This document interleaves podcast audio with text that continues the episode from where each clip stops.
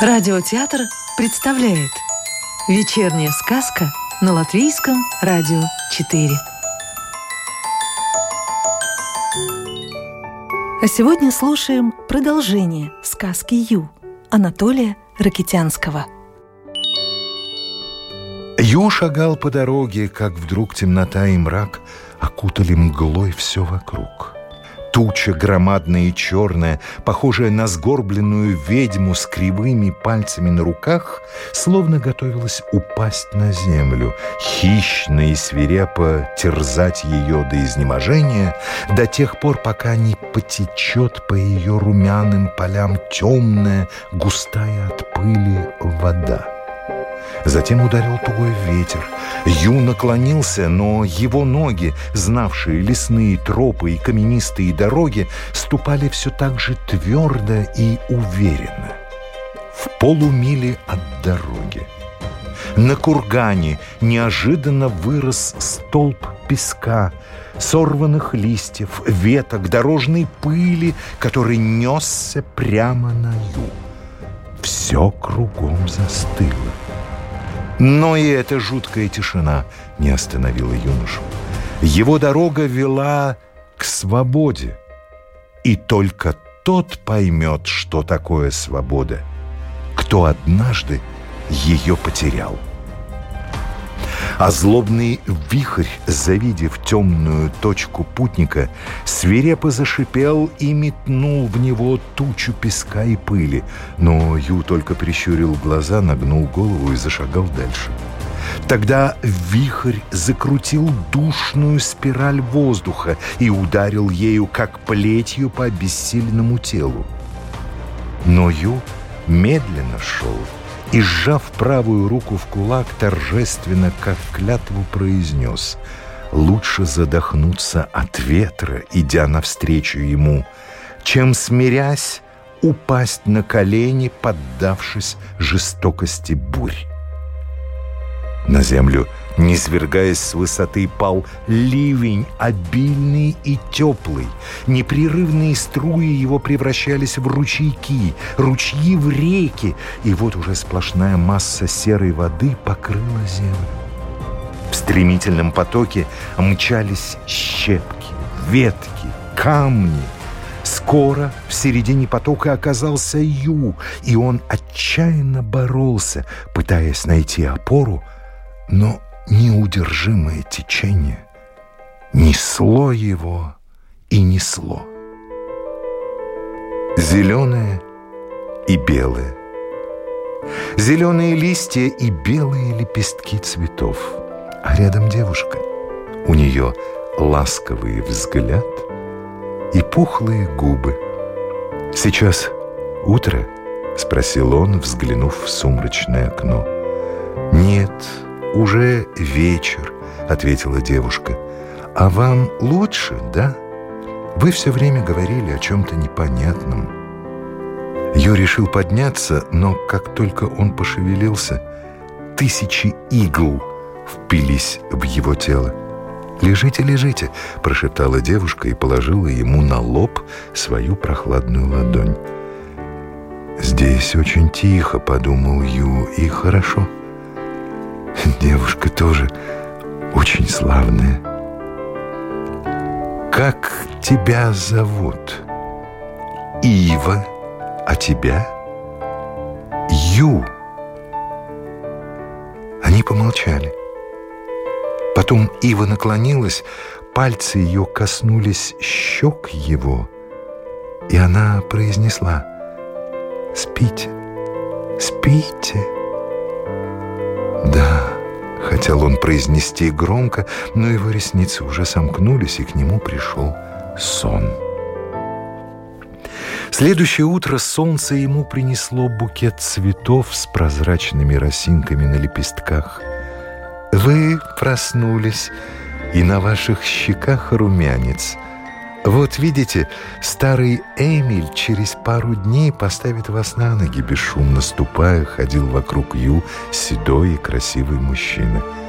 В моей долине растут травы, которые могут воскресить и мертвого. А такая попрыгунья, как моя дочь, заставит шевелиться и камень. А вот и она. Ива, ты ушла от больного? И тебе не стыдно? Молчи и не оправдывайся. Сегодня же тебя накажу. Будешь, юноше, читать сказки. Возьми в библиотеке мои любимые. Но, папа, не ругайся. Я ходила в сад для Ю нарвать фиалок. А я и не ругаюсь, я ворчу от любви к тебе и радости за нашего гостя. Его раны, смазанные розовым маслом, зарубцевались за один день. Вот увидите, что через неделю он будет прыгать по нашим скалам, как горная лань, и нам остается только сожалеть, что такой приятный юноша мало погостит у нас. Ива! А сейчас хорошенько накорми гостя. Эмиль, ласково подталкивая дочь, вышел из комнаты. Ива скоро вернулась с кувшином прохладного молока, большой булкой и круглой чашкой душистого меда. Когда Ю утолил голод, Ива поставила на столик у постели вазу с розовыми яблоками и присела возле Ю. Теплый ветерок влетел в открытое окно, трепал занавески, слегка притрагиваясь к волосам девушки. Ю смотрел на нее, и в груди у него что-то поднималось, а то вдруг обрывалось. Он взял ее руку и увидел, как заволновалась она, как ее тонкие ноздри жадно втягивали воздух, а брови, словно два крыла птицы, взметнулись вверх и заискрились чистые глаза. Юноше хотелось сказать большие и незнакомые слова. Он взял скрипку с лоснящимся блестящим грифом, вскинул смычок. Скрипка пела, а Ю чуть приглушенным голосом говорил.